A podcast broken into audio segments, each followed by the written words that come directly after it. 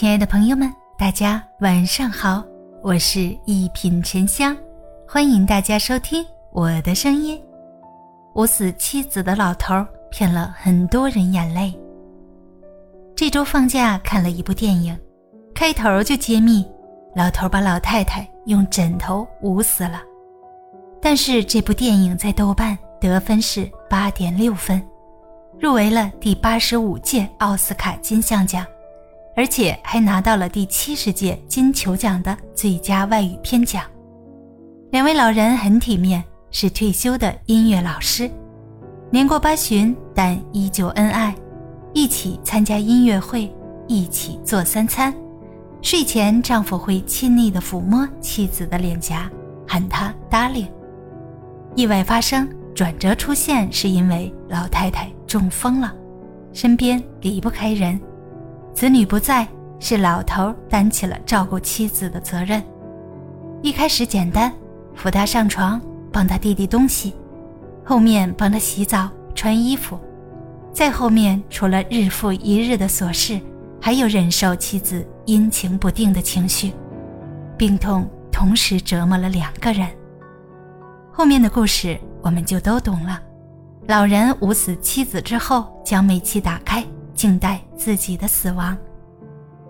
你能说是不爱吗？是太痛苦、太煎熬了。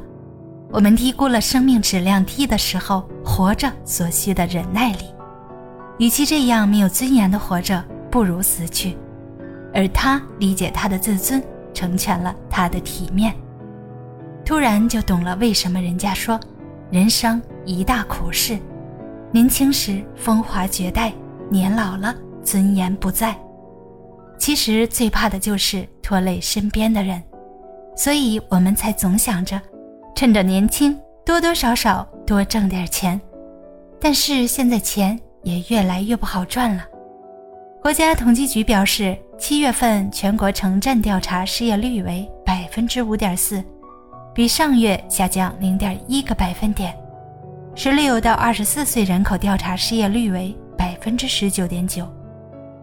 同在教培行业的夫妻双双失业，刚买房不久正在还贷的小夫妻房子突然烂尾，一边租房一边还贷，焦头烂额。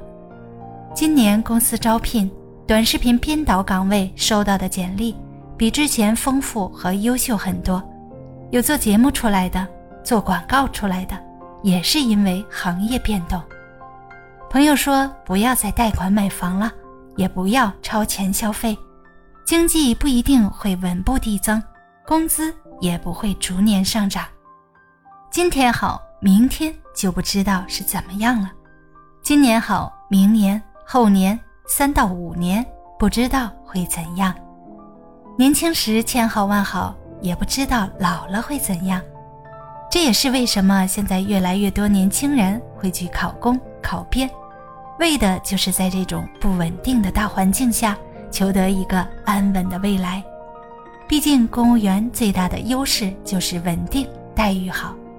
年轻时端的是铁饭碗，养老待遇也比普通职工好得多。养老金的基础逻辑是整个社会的年轻人在供养社会的老年人。这个逻辑之上，我们就能够理解为什么说人口老龄化。会影响养老金的发放。人说珍惜当下，珍惜的其实就是宝贵又短暂的年轻时候，我们能够做的事情。怎么在黄金的三十年，赚到未来几十年不断要花的钱，包括自己要花的、父母要花的、孩子要花的？怎么规划成长路径，让自己有能力的护城河？又要怎么规划财富？以应对变幻莫测的风险，应对注定会到来的生理性衰老。